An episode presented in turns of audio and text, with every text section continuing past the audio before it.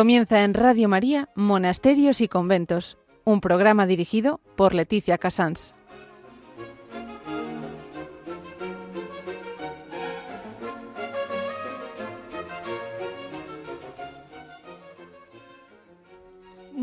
Días a todos nuestros oyentes. Son las 11, las 10 en Canarias.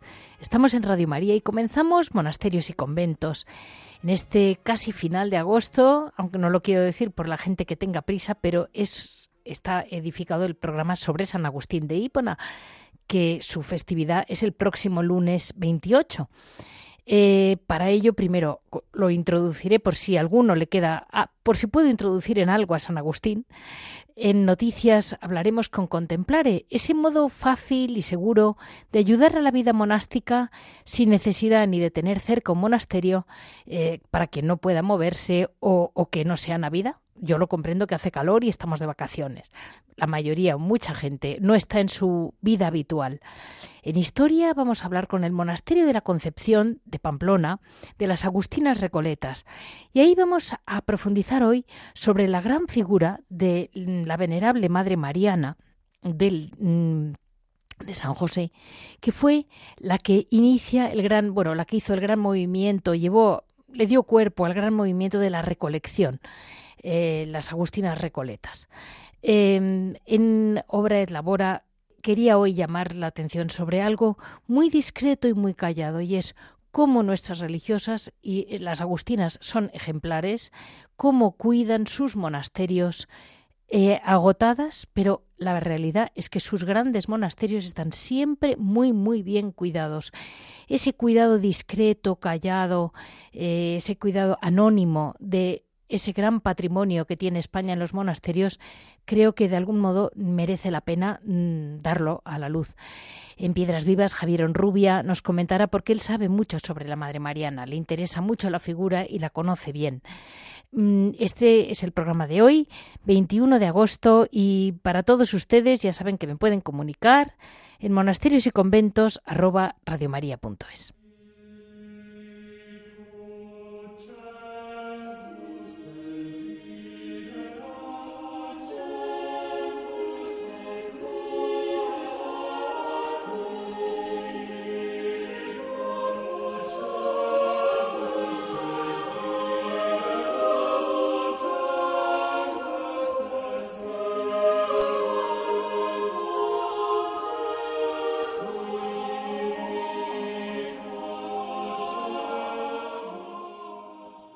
Es difícil para mí porque me imagino que además a través de distintos programas de Radio María se habrá hablado muy bien sobre San Agustín. Yo quería hoy llamar la atención, como siempre en este programa, sobre lo que fue San Agustín para la vida religiosa. Eh, es, es una autobiografía de las más famosas del mundo. Él escribió estas confesiones de San Agustín, que ha sido el libro más leído como libro de oración, un libro de conversión, hasta que surgió el Kempis durante mm, los primeros mil años de la Iglesia. Con lo cual no se puede decir que fuera un desconocido, sino más bien que arrastró a muchas almas. Eh, tiene muchas frases conocidas, muchas porque él era filósofo, porque él tenía una vida mundana importante y de ahí pasa a una inmensa conversión.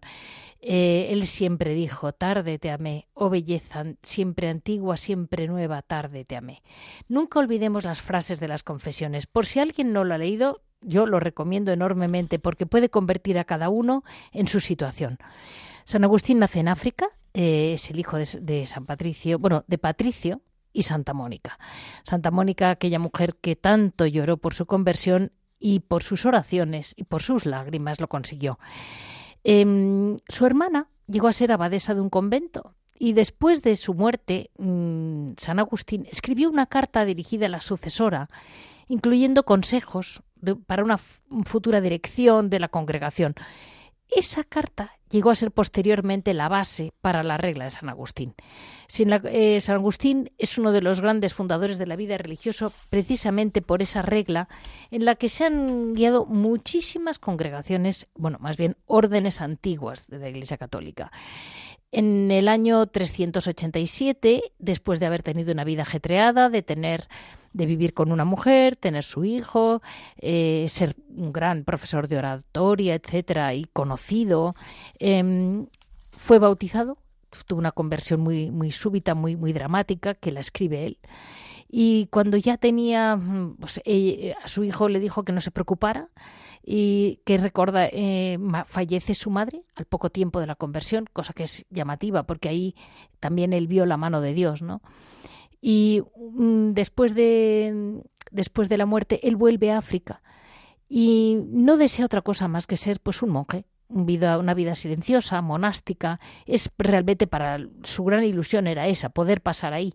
Entonces él fue a misa tranquilamente y fue el obispo quien vio a San Agustín. Y como sabía que era un hombre muy famoso, con muy buena oratoria, ya comenzó a, a pinchar, entre comillas, por decirlo de algún modo, a decir que faltaban sacerdotes. Y a pesar de las lágrimas de San Agustín y de su resistencia, pues obedeció, obedeció como buen católico y dio lugar pues su ordenación, después fue nombrado obispo y durante 34 años dirigió la diócesis de Hipona, que en aquel momento era muy famosa y muy no, de peso. San Agustín Brindó su tiempo y su talento para las necesidades espirituales y temporales de su rebaño, es decir, fue un gran obispo de su gente. El amor de San Agustín hacia la verdad lo llevó a, pues a, controversias, eh, le, llamaban para, pues para, mm, digamos, luchar luchar como se tendría que luchar siempre, no atacando ni insultando, sino que su verdad superaba a, la, verdad de las sectas del momento, que eran pues los maniqueos, los donatistas. Los maniqueos los conocía bien porque él había sido maniqueo y habían llegado a tener un gran poder. San Agustín fue un escritor polis muy, muy prolífico. Escribió una barbaridad eh, y él mismo tuvo como un periodo largo de su vida muy centrado en la Trinidad, en la Santísima Trinidad, que meditaba sobre este gran misterio casi a diario, dice la tradición. Eh, luego escribió Esa ciudad de Dios, que es eh, ese gran libro que, que viene a describir eh, la, imagen, lo que él siente como la Iglesia Católica frente a la, ciudad de la tierra, la ciudad terrenal, el amor al ego, que excluye a Dios. Ese concepto de la ciudad de Dios es un, realmente un libro maravilloso para leer hoy en día, porque estamos en un mundo que nos creemos que solo puede ser gobernado por el ego de la tierra, pero no, existe una ciudad de Dios entre nosotros, aunque nos cueste verla. En el 430, San Agustín enfermó y falleció el 28 de agosto. Eh, su cuerpo se enterró en Hipona, luego se llevó a Italia. Y mm, fue es muy importante para nosotros conocer almas como la de San Agustín porque fue un pecador que se convierte en santo. Y es un recorrido muy común eh, no, es muy común sino que eh, todos estamos en ese mundo en que dices, ¿cómo puedes llegar a ser tan santo habiendo sido tan pecador? Y es muy, muy bonito, muy interesante para todos el recorrido de su vida y cómo pudo llegar a organizar la vida de los religiosos, que en definitiva es una vida de gente que da su vida a la pobreza, a la castidad, al silencio, a la oración. Es decir, que cuando un alma llega muy lejos, le caben en el corazón todas las circunstancias mm, que nos rodean, eh, las circunstancias de los religiosos, especialmente para este programa. Vamos a seguir adelante mm, con Contemplare, una fundación capaz de ayudar, si ustedes quieren ayudar a los monasterios y dicen, pero ¿cómo puedo ayudar a un monasterio? Es agosto, no voy a comprar mazapanes. Yo, mm, como comprenderán, les entiendo. Vamos a seguir adelante de la mano de Alejandra Salinas, que es la persona que actualmente dirige mm, Contemplare para ver cómo podemos ayudar a las religiosas.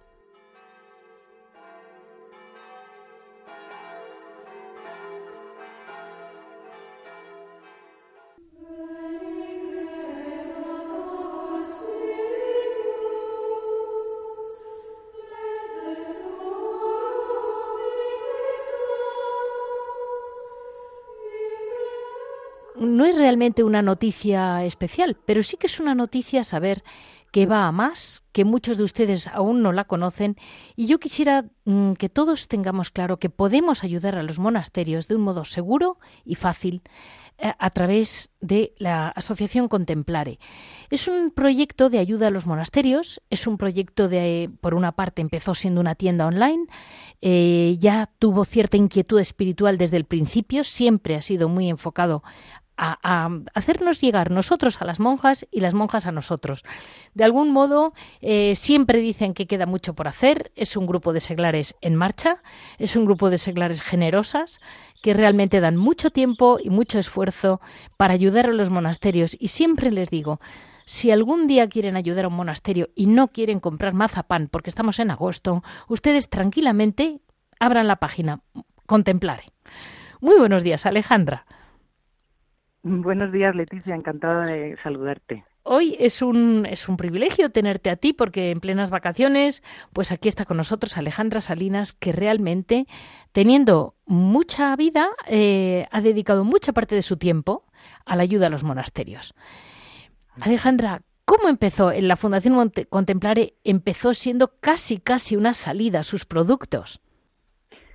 Pues, a ver, la Fundación Contemplare es un proyecto de ayuda a los monasterios y la ayuda eh, cuando nosotros hemos ido conociendo cada vez más a fondo las necesidades de los monasterios, la necesidad más común que veíamos y que nos trasladaban eran que necesitaban que les ayudáramos a vender sus productos, porque claro, tienen eh, tienen que pagar sus facturas, que ya sabemos que son importantes, la seguridad social como autónomos, la, los suministros que hoy en día es un problema para todos, pero para los monasterios también y muy grandes. Claro. Bueno, pues tienen que generar una, claro, y ellos tienen una cadencia de vida, hora y labora, y las horas que dedican a trabajar, pues lo, lo, lo, lo perfecto sería que esas horas y el fruto de ese trabajo pague las facturas y así se dignifica su vida, ¿no?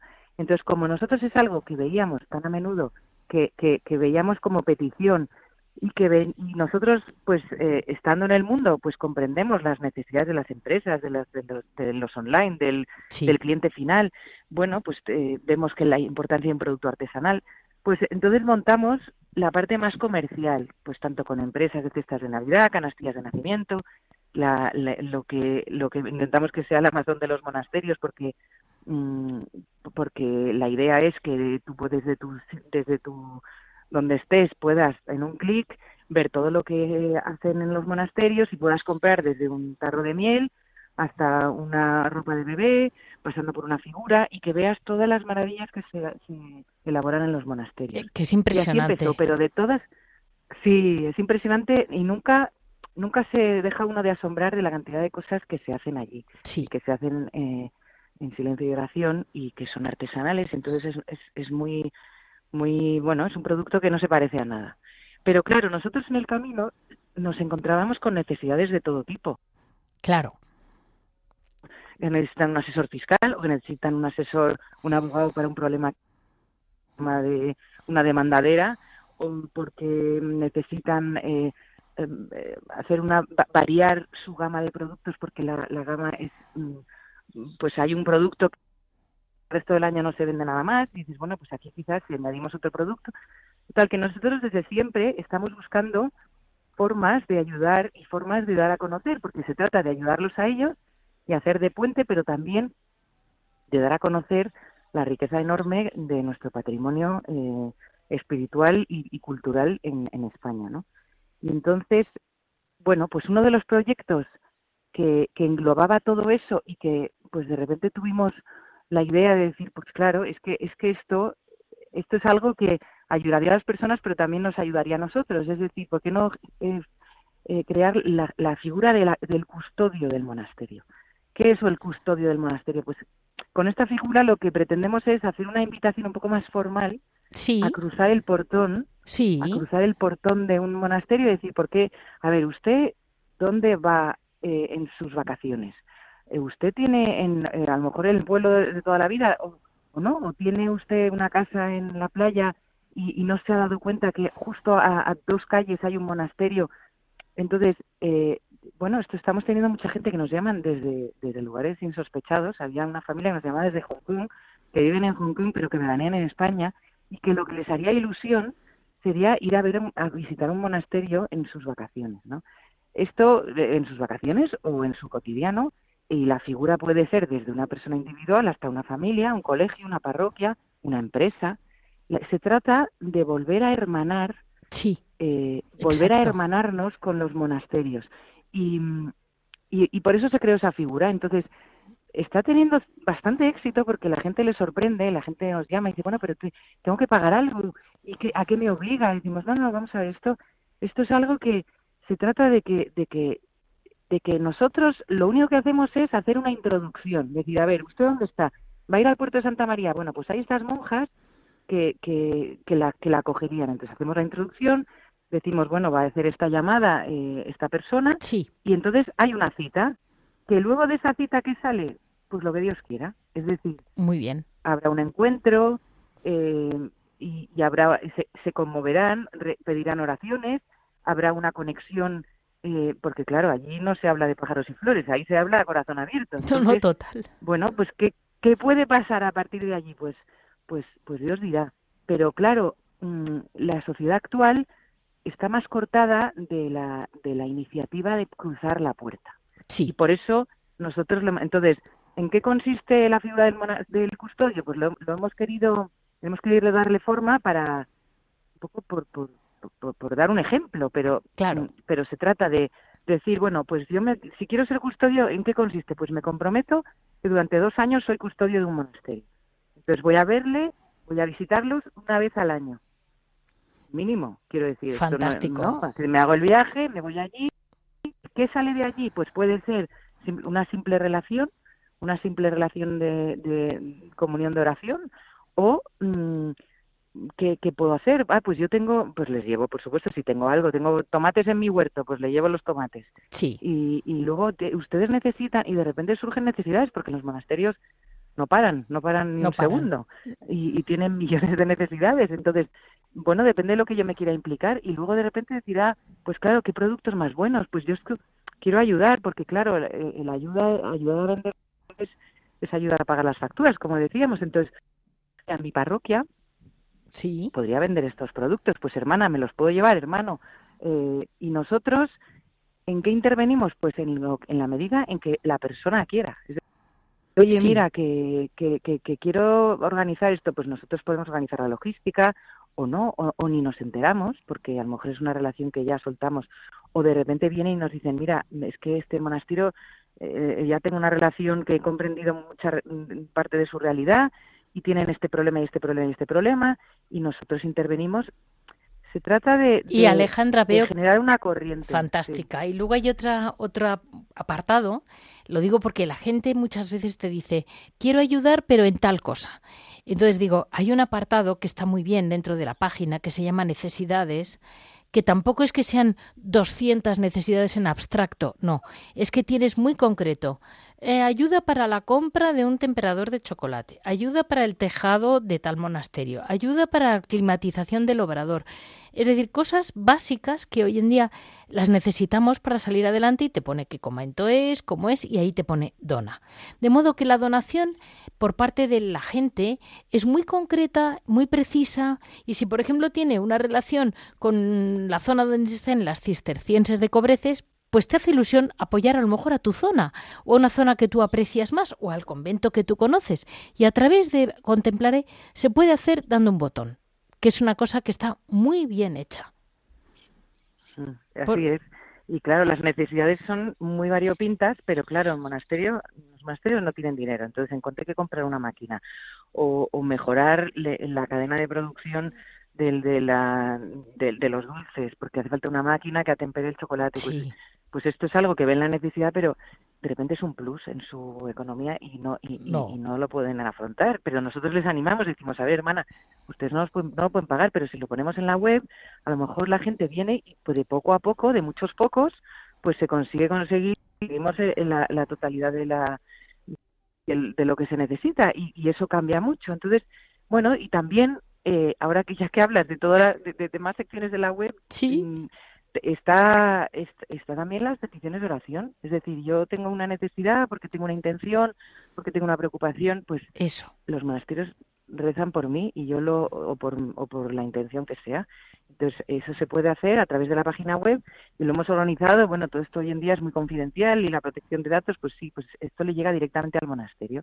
Los monasterios reciben estos correos y, y, lo, y lo apuntan y tienen un tablón y entonces rezan por esas intenciones. Y esto es algo que, que bueno que se podría pedir directamente eh, eh, cruzando la puerta del monasterio pero pero también a través de la página web se puede pedir a... bueno pues aquí hay fórmulas para todas las todas las eh... exacto pues mira, Alejandra, te tenemos que dejar porque sabes que la radio es así, pero que a todos nos quede en mente que existe la Fundación Contemplare, que podemos colaborar con dinero, sin dinero, de muchas maneras, como ha dicho muy bien Alejandra Salinas. Y muchas gracias por haber estado con nosotros este ratito en este programa dedicado a los monasterios. Muchísimas gracias, Leticia, y un abrazo grande.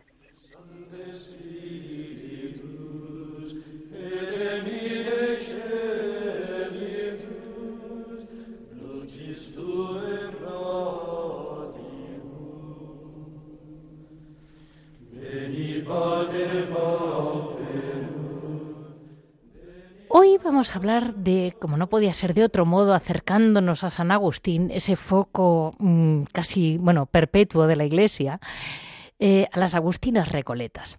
Las Agustinas Recoletas son una orden de vida contemplativa, por supuesto, que tiene su ambiente, vamos a decir, en qué ambiente nació. Nació en la España del siglo XVI, XVII, en, después del capítulo de Toledo de los agustinos ermitaños, que era, bueno, los agustinos hoy en día, permitió que se destinaran varios conventos a aquellas monjas mm, que querían una vida especialmente austera. Eh, ya sabemos que fue un momento de reformas en España en que realmente se intentó por parte de varios monasterios una vida más austera, más, eh, sí, más radical, más próxima a lo que fue su inicio. Em, es un poco, yo se lo voy a resumir de cualquier manera, así se lo digo, pero para que se hagan una idea. En un principio mm, lo empieza el, mm, un agustino, que es el Beato Alonso Orozco, fue el que realmente inicia mm, la reforma, pero aquello después de un tiempo cae un poco en el olvido y realmente a los poco estaba pues sí el monasterio Santa Isabel de Madrid estaba pero no acababa de cuajar la reforma. Y entonces surge pues como pasa siempre una santa. Entonces tiran de la madre Mariana de la venerable Mariana de San José una mujer muy joven en aquel momento, con un profundo espíritu agustino, y cuando estaba allí, eh, ella empieza, el, eh, se, apoya en el Beato Orozco.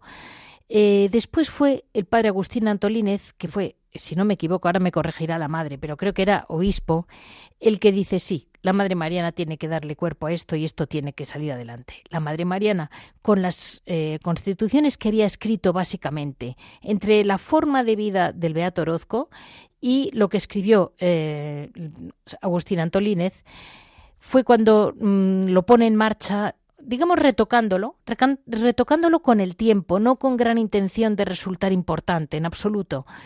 Y en un monasterio en Eibar, que es el que les consigue el obispo Antolínez y es el que ellas tienen.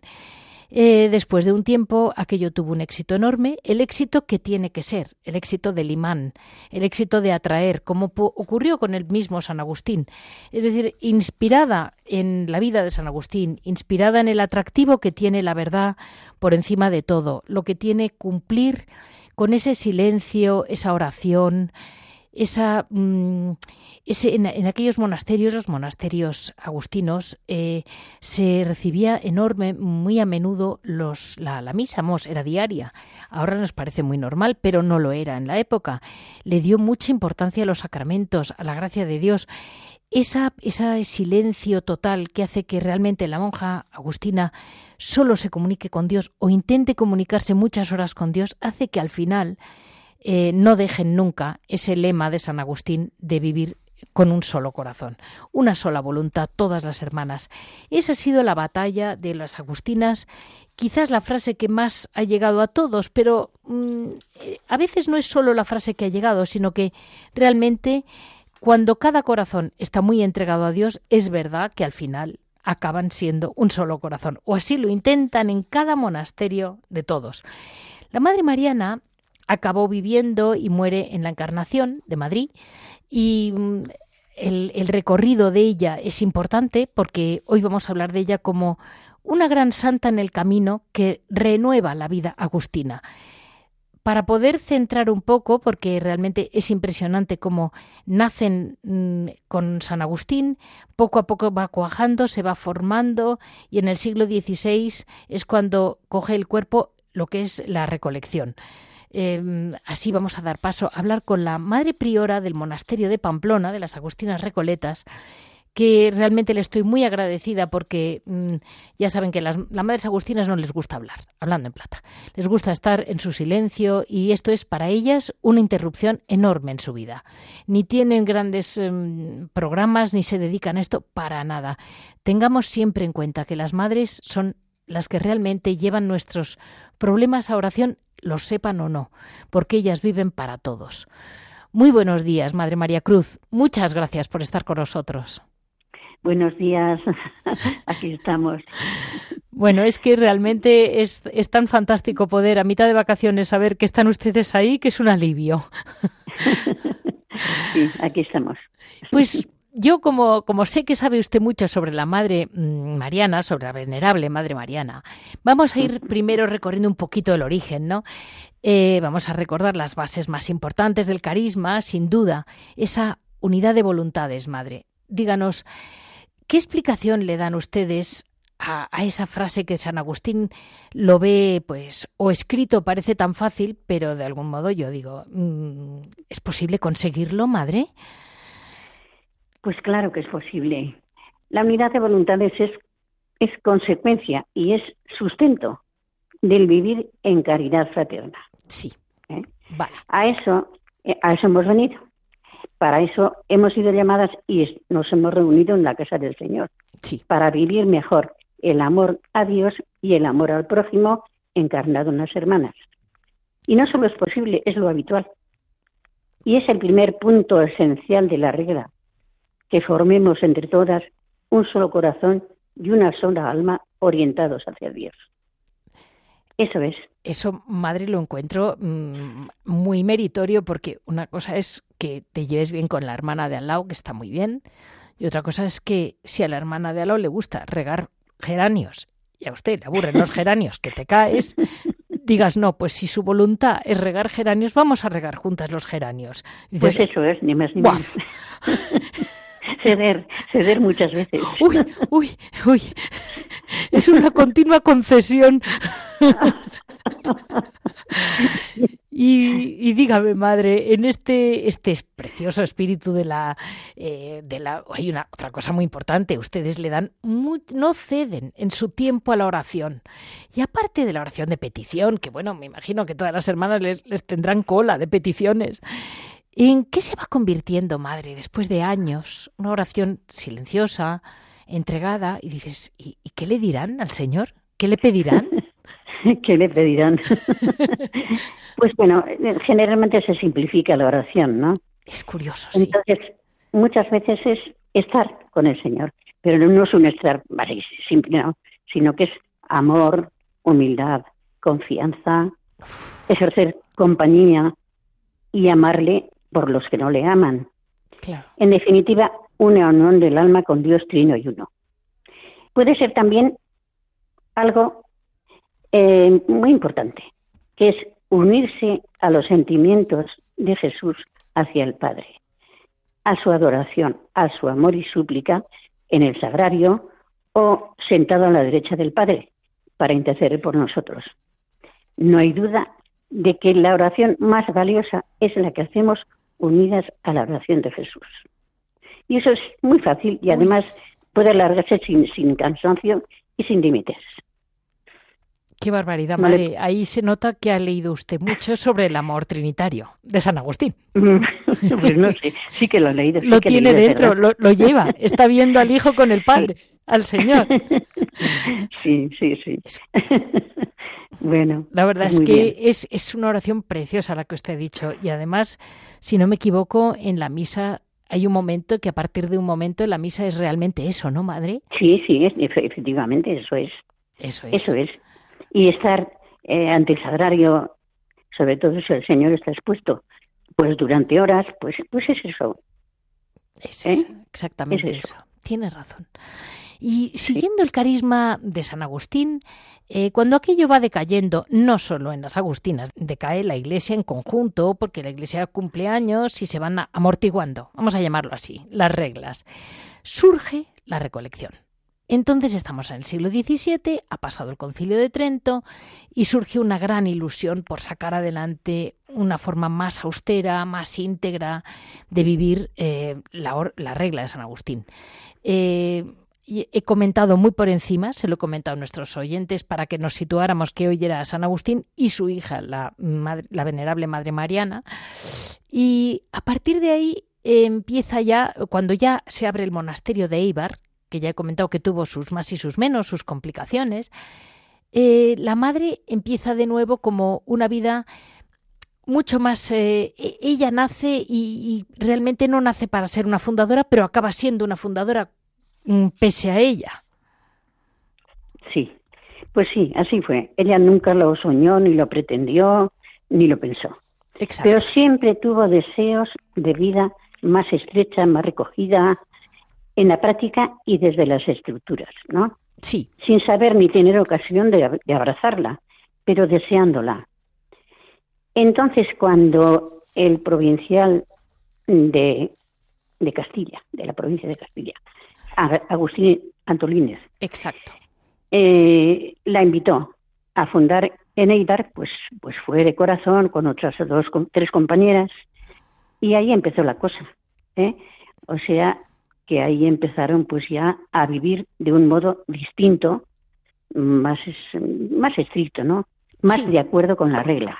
Sí. Más de acuerdo con la regla, que como ha dicho, pues había venido pues un poco en decadencia en general en la iglesia, ¿no? Sí. Había venido. Y gracias que el, concilio de, de Trento, pues eh, levantó los ánimos. Eso, eso valió mucho. Eso valió mucho, ¿no?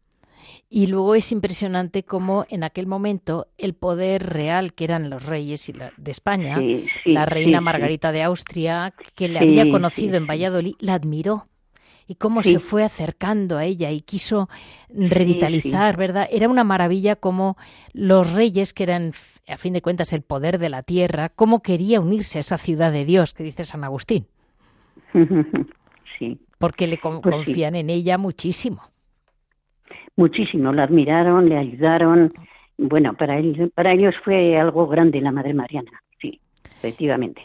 Mientras que ella siempre seguía siendo humilde hasta, hasta, hasta el extremo. Bueno, es que sus enemigos, está claro, mm, eh, cuando, cuando se acerca el poder real, que era en aquel momento la familia real, se acerca a ella, por supuesto, lo primero que hacen es conspirar, como dirían ahora, contra ella, diciendo que es que ella se había metido en enredos y ella no buscaba. eso sí es. Eso sí. Quizás eso parara un mm. proceso tan importante, porque la madre, venerable Madre Mariana, eh, realmente su, su biografía, su autobiografía es maravillosa. Sí, o sea, es, una vida ascética impresionante. Sí, sí, sí. Así es. Ella llegó a ser una mística, ¿verdad, madre? ¿Cómo? La madre Mariana llegó a ser una, una verdadera mística. Oh, ya lo creo, de altura, de altura. Vale, sí, sí. Vale. Sí, sí. Nos dejó textos escritos la madre Mariana. ¿Cuál diría usted que le dirían a nuestros oyentes si la quieren conocer mejor?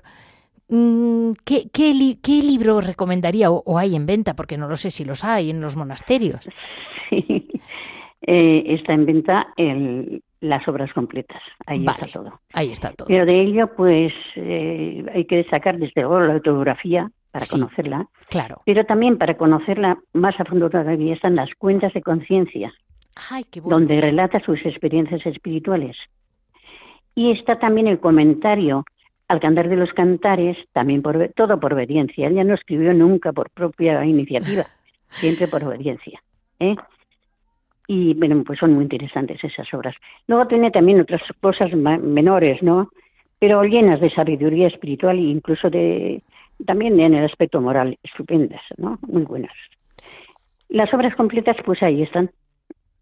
Es, un libro, bastante gordito, pero bueno. pero es, es muy importante como mm, ya siendo venerable ella, mm, que por cierto les comento a nuestros oyentes que está en el monasterio de la Encarnación, que su cuerpo quedó incorrupto, la enterraron con las demás y luego hubo que moverla de sitio y está en un sitio más, entre comillas, más digno, más propio de una santa. Y en el siglo XX las monjas empiezan a pensar en serio, en sacarlo, en sacar adelante la, vida de la madre para santa. Sí, sí, sí.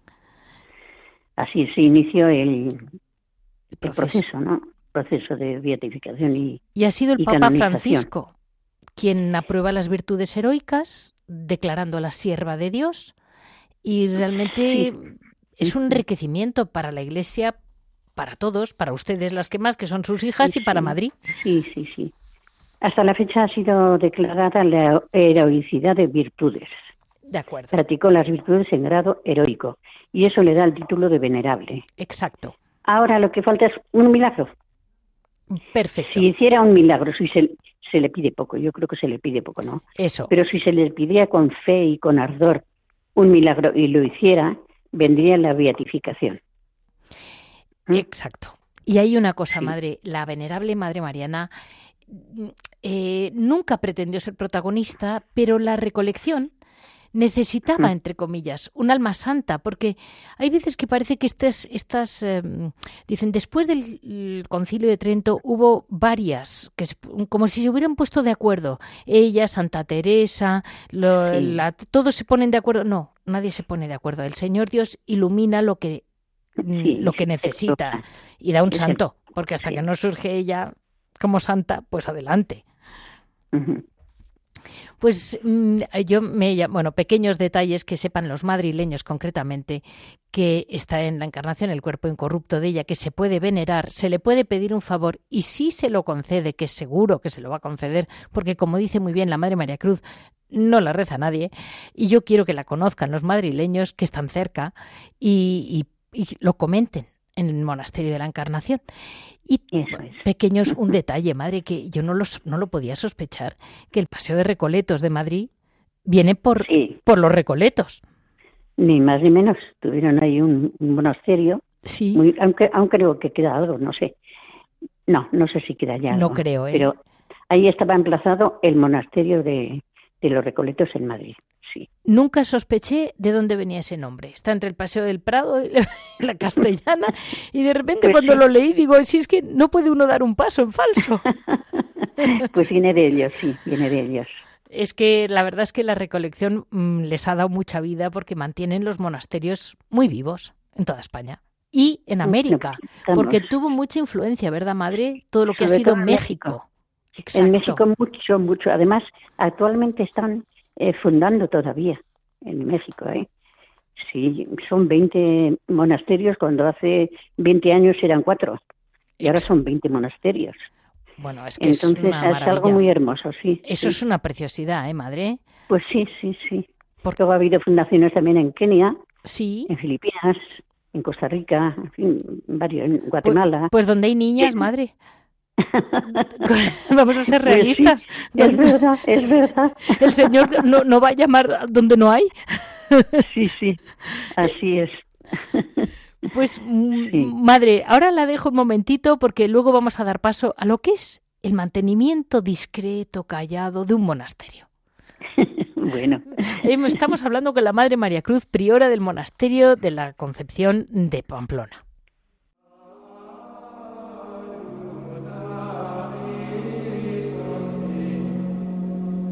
Hoy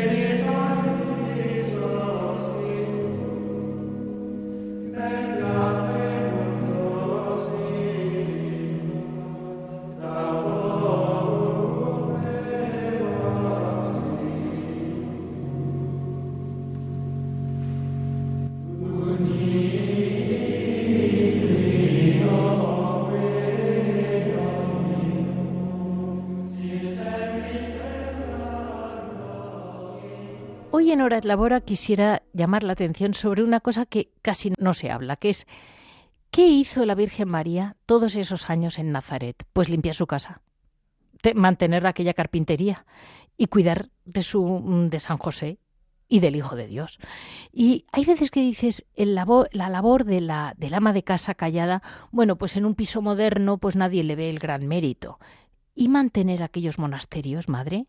Y mantener para ustedes todo aquello bien limpio, bien tenido, porque mantenimiento viene a ser como, pues no sé, e, es que no se destruyan las cosas y tener que luego gastar una fortuna en arreglarlas. Sí, pues eso es. Eso es, ir conservando las cosas. Y ahí están. Sí, mire, ahora mismo hemos dado un repaso a todas las ventanas del convento, que son más de 100, pintándolas para que el sol y el, y el agua pues las estropee menos, se conserven mejor. E, ese es el mantenimiento. Eso, pero es que es mucho. mucho. Y peor todavía cuando algo se cae. cuando una viga dice que ya se cansa y hay que reponerla. Bueno, entonces ya son palabras mayores. Pero me impresiona porque todo muy bien mantenido al final se cae menos, ¿eh, madre? Están muy bien. claro, por supuesto, por supuesto, claro. Hay que tener una especie de vigilancia. Y si hay una gotera, enseguida hay que arreglarla. Claro. Para que no se haga más grande y etcétera, ¿no? y, y, y, madre, me decía usted que tienen una huerta que la mantienen para ustedes, pero bueno, la tienen, la cultivan. Sí, la cultivamos y claro, nos ayuda en la alimentación. Además es una huerta preciosa, estupenda, solo que este año estar viviendo mucha hierba, no sé por qué no sé por qué, mucha hierba. Entonces, quitarla es, es, una lata, pero bueno. Cada hierba una jaculatoria. Adelante. la Beata Mariana, hola, perdón, la venerable Madre Mariana escribió un, escribió un libro que se llamaba Jaculatorias, así que yo digo, venga. Sí, pues eso. Y yo les quería comentar a nuestros oyentes cómo esto es un algo común a los monasterios, porque, por ejemplo, el monasterio de Madrid, que hay veces que esa, esa mala prensa que hay que dice que tienen grandes obras acumuladas. Bueno, pues mírense, miren cómo las tienen, que eh, este año se ha restaurado un, un altarcito que era realmente para el monumento de Jueves Santo, diseñado por Ventura Rodríguez, lo tenían las madres de Madrid en, la Encarnación, lo han sacado adelante, como pertenece a patrimonio, lo han restaurado con grandes restauradores y va a estar en la Galería de las Colecciones Reales de Madrid.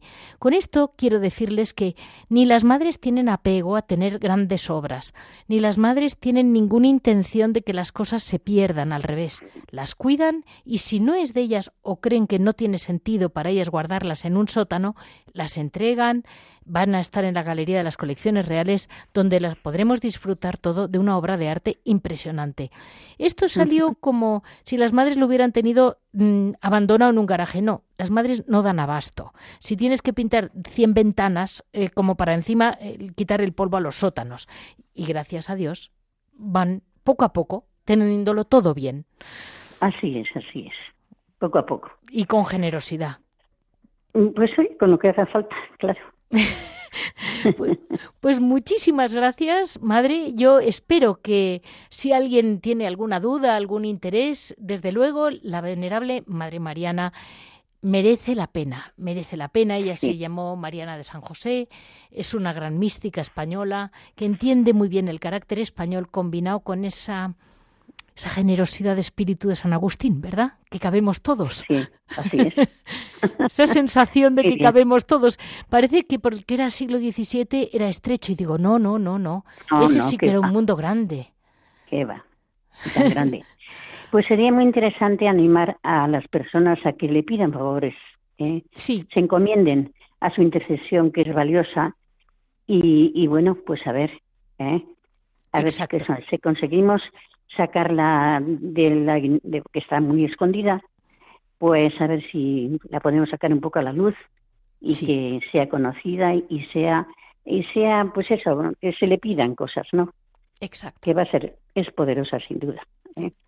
Desde Radio María, madre, lo vamos a intentar. Muchísimas gracias. Pues gracias también, muchas gracias. Hemos tenido la oportunidad de hablar con la Madre María Cruz, priora en este momento del Monasterio de la Concepción de Pamplona, y estamos muy agradecidos porque realmente esto es la riqueza de la historia de España.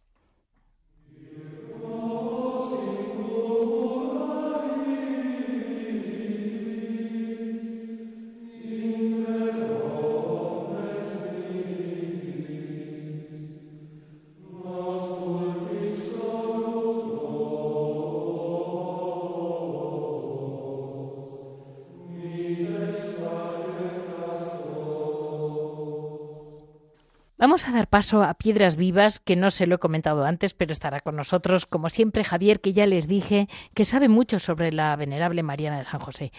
Muy buenos días, Javier. Buenos días, Leticia, ¿qué tal todo? muy bien, pues mira, tú que eres un apasionado de la Madre mm, Mariana de San José, porque realmente merece la pena que la gente la conozca, eh, te has lanzado a escribir un libro sobre ella. Bueno, eh, no es un libro, es una introducción a su vida y su obra, son 40 páginas, ¿no? Lo que pasa que es que tiene una riqueza y una profundidad tan grande que hay que ir poco a poco, hay que digerirlo poco a poco, ¿no? A mí me llama la atención cómo en el monasterio de la Encarnación de Madrid, donde está ya enterrada, hay tantísimo turismo, pasa tantísima gente y en un, en un cuartito donde está ella sepultada, en una tumba preciosa, la gente pasa por ahí, le dicen, ahí está la Madre Mariana, fundadora del monasterio. Y yo pienso muchas veces, si supiesen quién era esta mujer, porque mm, está casi para mí personalmente, y no es una exageración, a la par que Santa Teresa de Jesús. Las dos son castellanas, las dos son fundadoras. Las dos son grandes místicas. Las dos, curiosamente, escriben sobre el cantar de los cantares. Las dos escriben su, autobiografía y las dos escriben cientos y cientos de cartas. Las, las dos tienen que pasar mucho para lograr fundar sus monasterios. Las dos son en alguna ocasión bastante incomprendidas porque, claro, hacer una reforma, en este caso las Agustinas Recoletas, pues siempre había sectores de la propia orden incluso que no lo veían necesario, otros sí, ¿no? Entonces, esas contradicciones sí. que suelen pasar las fundadoras y que a su vez van acompañadas de lo que curiosamente las dos llaman grandes mercedes del Señor, ¿no? Entonces, como, como fundadora tiene mucho que decirnos la Madre Mariana como mística, vamos, yo recomendaría la lectura de sus obras completas. Sobre todo, a mí hay un texto que me enamora, que me cautiva, que es el comentario al cantar de los cantares, porque dices, qué interpretación más bonita, qué bien escribe, qué delicadeza, y esto escrito en el claustro de un monasterio, ¿no? Entonces he tenido la inmensa suerte de que las Agustinas Recoletas y el Monasterio de la Encarnación mediten este trabajo, ¿no? Un trabajo, una, un aperitivo, ¿no?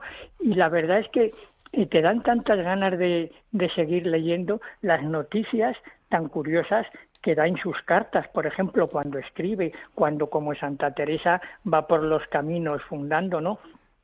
Las jóvenes que quieren entrar, como en aquella época ya, pues hay un, hay una, una postura de decir, bueno, no podemos admitir a cualquiera, no podemos admitir a una chica porque traiga una dote muy grande, pero que sabemos que no tiene que no tiene vocación y puede ser un peligro para la comunidad, que no podemos abrir las puertas de par en par, que aquí se viene a servir al Señor, no a otra cosa, ¿no? Y luego a mí en la reforma de, de las Agustinas Recoletas, de la Madre Mariana, me llama mucho la atención, por ejemplo, que, eh, tienen dos horas de oración mental, una por la mañana y otra por la tarde, ¿no? Cuando estamos asistiendo desde hace unos 40, 50 años al surgimiento de nuevas realidades que llaman de la Iglesia, ¿no? Sí. Y muchas veces dices, pero conocemos, por ejemplo, las reformas del siglo XVI y XVII en nuestro país, en España. Sí, reconocemos las reformas que hubo, reconocemos que ahora cuando decimos hay que meditar un cuarto de hora al día por bienestar y por y por y por higiene mental, ¿no? Sabemos que las agustinas recoletas, por no decir nuestras carmelitas descalzas, tienen dos horas de oración mental. Sí, sí, es verdad. ¿no? Entonces, pensamos que, se están creando cosas nuevas que son estupendas y maravillosas y decimos, es que desconocemos nuestro, nuestro pasado. Totalmente. No, no conocemos nuestras raíces. Yo, por ejemplo, leyendo, leyendo a la Madre Mariana, encuentro cada cosa que digo, pero bueno, si esto no lo sabe nadie, esto está, está aquí oculto, ¿no? Entonces, como decía la Madre María Cruz, que por cierto es una persona que me ha ayudado muchísimo, porque para mí es la mayor experta que hay en la Madre Mariana. Es la persona que he encontrado que más sabe de la Madre Mariana en toda la Mira, orden, Javier, no solamente hemos la hablado con ella, hemos Sí, tenido sí. la oportunidad Sí, y te diré una cosa, es la humildad de una Agustina ha, brillado, porque se notaba que hablaba con naturalidad total, pero decías, pero usted qué poco presume, ¿por qué no me suelta fechas? ¿Por qué no me suelta citas? ¿Por qué no me dice, aquí estoy yo de profesora? Y no, no, no, no, No, lo más discreto. A mí, cuando la llamé la primera vez para decirle, madre, mire, quiero escribir sobre la Madre Mariana, me dio las gracias. ¡Qué alegría! Pues bueno, me, ya me irá usted informando, por supuesto, madre, que la iré informando y la mandaré todo lo que escriba para que usted mire si está bien o no. No, por supuesto, yo no quiero meter la pata en nada. Y cuando yo la llamaba para preguntarle algún dato, o cuando yo le mandé el original y había alguna cosa así, bueno, si usted lo dice, no, no, madre, que a lo mejor yo he hecho una interpretación errónea, dígame, dígame qué le parece. Y me mandó unas cuantas correcciones y me pedía perdón por las correcciones que me había hecho. No, No, no, yo decía, madre, no, no, por supuesto. Entonces, te das cuenta de Es todo lo que sabe, porque lo primero es la humildad.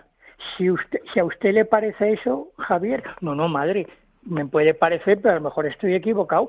Dice, bueno, yo es que llevo 50 años estudiando a la Madre Mariana. Digo, madre, entonces, por supuesto, me tengo que poner a sus pies. O sea, no es que lo que usted me diga, pues lo tengo que aceptar. ¿Cómo voy a discutirle yo? ¿No? Yo puedo hacer una interpretación que a lo mejor no tiene nada que ver, ¿no? Entonces, las correcciones con una delicadeza, ¿no? Yo creo que esa fecha, mire usted, no fue así. Ese dato yo creo, ¿no? Entonces, llega, por ejemplo, eh, me acuerdo que tuvimos un, una, una, no una discusión, pero sí se hablan de que la, la madre de la Madre Mariana Sí. eh, tenía cierta amistad con Santa Teresa. Sí, sí, sí, eso está por ahí escrito, lo he visto yo. Sí, sí, sí, tenía, cier- tenía cierta amistad. Y la Madre Mariana, cuando tenía seis años, pues resulta que pasó la Madre Mariana camino de la Fundación de Segovia y entonces las criadas le llevaron a, a donde estaba la Santa Teresa para que bendijese a la niña. Entonces la Madre Mariana lo recuerda en su autobiografía que siendo una niña hay duda, en- dice tengo cuatro años pero no tenía seis años eh, la Madre Teresa me bendijo y luego me ayudó mucho en las fundaciones, ¿no? Y entonces yo le, yo había puesto que la madre de la Madre Mariana tenía amistad con la, con Santa Teresa y ella me dijo, bueno, amistad parece ser que se habían visto en varias ocasiones, pero yo no sé si eso sería amistad. Muy bien, muy bien, No, muy efectivamente. matizado y sobre todo San Agustín, que es un maestro de, de la descripción Claro, de la amistad. efectivamente. Entonces yo en las correcciones que me hizo me di cuenta efectivamente que claro, que no era solamente una cosa de interpretación, sino de decir, hombre, que se hubiese visto varias veces con Santa Teresa no quiere decir que tuviese amistad, tampoco que fuese una vez conocida, ¿no? Pero que el interés que ha puesto, Sí. entonces a mí me, me- todas las monjas me decían, tienes que hablar con la Madre María Cruz, que es la que más sabe. Tienes que hablar con la Madre María Cruz. Digo, bueno, pues hablaré con ella. Y cuando, y cuando hablé con ella, las veces que he hablado con ella, dije, Dios mío, efectivamente, es la persona que más sabe. Tiene fechas, tiene, tiene nombres, tiene todo, todo en la cabeza. Sí. Y ella, le- lo- con una sencillez, ¿no? Pues Y Javier, todo- tú que estás Sí. siempre muy a pie de calle, ¿qué libro nos recomendarías de la madre? ¿O por dónde empezar para ir conociéndola? Pues mira, hay unas, hay, bueno, existen las obras completas, pero Sí. que, bueno, pues eso, es, ahí está todo, ¿no? Pero como aperitivo, hay, hay, hay un, hay, está publicado una selección, por así decirlo, una especie de obras escogidas, que está la autobiografía y el cantar de los cantares. Vale. Yo creo que con, con- en el libro ese que viene la autobiografía y el cantar de los cantares, o sea, con ese nos hacemos una idea ya de lo que era la Madre Mariana y sería una, una, una lectura excelente para lo que queda ya de verano, que no es mucho, Perfecto. pero bueno. Pues muchísimas gracias, Javier, A que ti, seguimos ti, adelante y como Sí. siempre entrando en monasterios, en, en profundidades mm, españolas importantes que están ahí, porque mm, son todas religiosas vivas. Y como ha dicho muy bien la Madre María Cruz, se está extendiendo la orden enormemente en México, África, Filipinas, etcétera. Luego no estamos hablando de una realidad histórica que ya fallece, no, no, están ahí sus hijas. Muchísimas gracias, Javier, por colaborar siempre y luchar tanto por sacar adelante mm, información y conocer mejor para nuestros oyentes la, vida religiosa española. Este ha sido el sumario para el programa de hoy, lunes 21 de agosto. Dentro de ocho días, el lunes, celebraremos a San Agustín con un poquito más de conocimiento o de curiosidad. Eh, ya saben que para cualquier comentario o duda nos pueden comunicar en monasterios y se lo repito, monasterios y conventos arroba radiomaria.es. Y si desean oír los programas, los tendrán a partir del miércoles en www.radiomaria.es, es decir, la página de la radio, en el apartado de podcasts. Muchísimas gracias a todos ustedes por estar con nosotros siempre, siempre desde el otro lado. Eh, seguiremos adelante, ya ha terminado casi el verano, pero seguiremos adelante con el mes de la vendimia. Muchísimas gracias.